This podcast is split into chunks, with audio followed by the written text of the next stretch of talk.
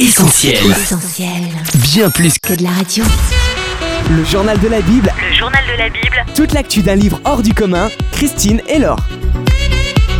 Salut à tous les connectés, bienvenue dans le journal de la Bible. Vous êtes avec Chris et Laure sur Essentiel Bible, la radio digitale 100% consacrée à la Bible. Coucou Chris, hello tout le monde, j'espère que votre semaine a bien commencé. Yes, et on est en tout cas ravis avec Laure de se retrouver ensemble aujourd'hui autour de l'actu Bible du moment. Voici le sommaire. Portes ouvertes publie cette semaine l'index mondial 2020 de persécution des chrétiens. Et on se rendra en Chine, un pays qui devrait à nouveau figurer dans ce classement des pays où la foi coûte le plus. Du côté du petit écran, on fera le point sur les séries du moment, le phénomène Messiah. mais aussi de Chosen, le récit de la vie de Jésus en plusieurs saisons.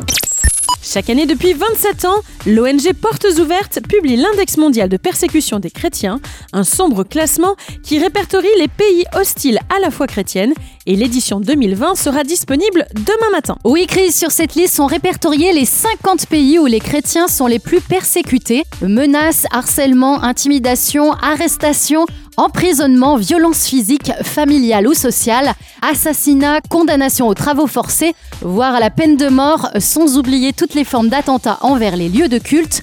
L'index mondial permet de se rendre compte en détail de l'étendue et de l'intensité de la persécution des chrétiens. Et ils sont 245 millions dans le monde à être fortement persécutés à cause de leur foi en Jésus et leur attachement à la Bible, une situation que l'index mondial de persécution publié par Portes Ouvertes permet de faire connaître au grand public. Laure. Oui, Chris. En fait, il faut savoir qu'à la base, ce classement n'était qu'une source d'information interne à l'ONG. Puis très vite, à partir de 1997, Portes Ouvertes a réalisé l'importance d'alerter et de sensibiliser la population et les institutions. C'est ainsi que chaque année en France, le Sénat, l'Assemblée nationale, le ministère des Affaires étrangères reçoivent un exemplaire de ce rapport, tout comme le Parlement européen. Ce mercredi 15 janvier seront donc dévoilés les résultats en présence de Timothy Shaw, réfugié nord-coréen. Il parlera de la situation de son pays, chef de file de cette sombre liste depuis plusieurs années maintenant.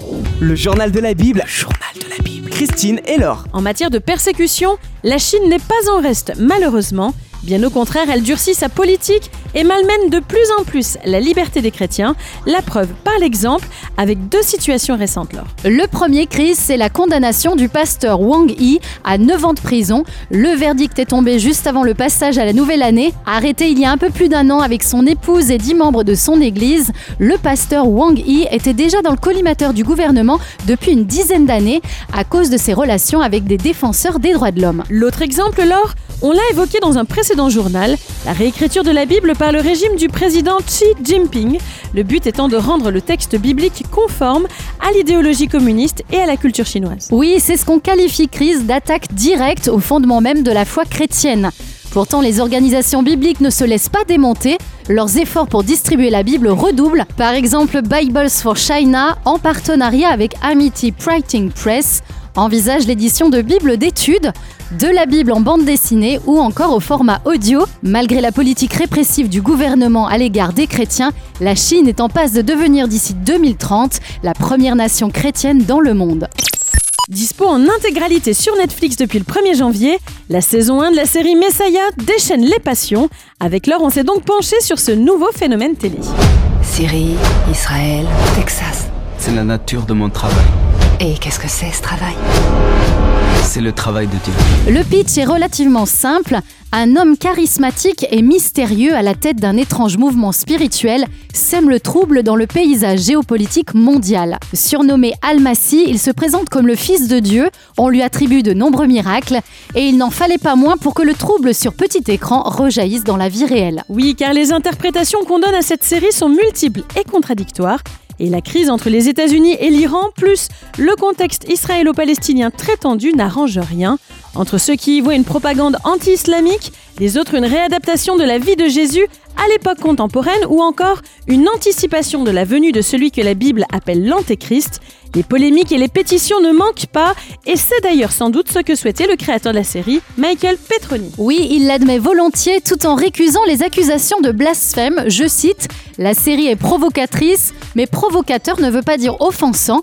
De notre côté, à la rédac du journal de la Bible, on n'a pas vu le Messie, mais il semblerait que cette série, en plus d'être plutôt bien écrite et bien réalisée, ait au moins deux mérites.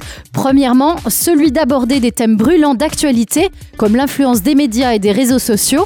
le fanatisme religieux, le terrorisme ou la crise migratoire. Et deuxièmement, celui de nous interpeller avec cette question comment les gens ordinaires réagissent-ils à la possibilité du divin dans leur vie? Entre le scepticisme ou la croyance de certains personnages de la série, c'est au téléspectateur de se positionner. Almassi est-il le Messie? Comme je vous le disais, on n'a pas vu la série, mais on connaît déjà la réponse. Le journal de la Bible, Journal de la Bible. Christine et Laure. La vie de Jésus au cinéma, à la télé ou en DVD, en cours ou long métrage, voire en mini-série, on connaissait déjà. Voici désormais la première série multisaison qui lui est dédiée, The Chosen, traduisez l'élu. Nicodème, Marie de Magdala, les disciples ou encore Ponce Pilate, c'est à travers leurs histoires et leurs yeux que vous allez découvrir qui était Jésus. Dallas Jenkins, le réalisateur, voulait prendre le temps de s'intéresser à la vie de tous ceux qui ont croisé la route de Jésus et dont parlent les évangiles. Afin d'ailleurs de garantir l'authenticité de cette adaptation et sa fidélité au texte biblique, Dallas Jenkins a fait appel à des historiens et des théologiens. Autre originalité, en plus d'avoir été imaginée sur plusieurs saisons, la série The Chosen a été financée lors par les internautes. Oui, Chris, au total, plus de 16 000 investisseurs ont rassemblé plus de 11 millions de dollars, une première dans le monde des séries, si bien que 7 saisons ont déjà été commandées. La première est dès à présent dispo en VO et en espagnol sur le site vidangel.com ou sur l'appli mobile The Chosen. Une appli téléchargée dans 142 pays et dont les vidéos comptabilisent déjà 3 millions de vues en streaming.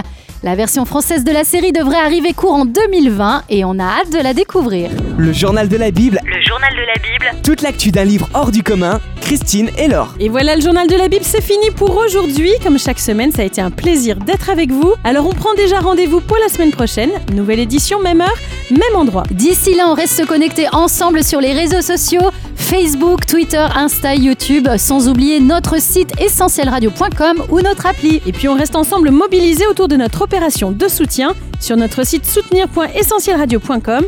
D'avance, merci à tous ceux qui continuent d'ajouter leur pierre à l'édifice.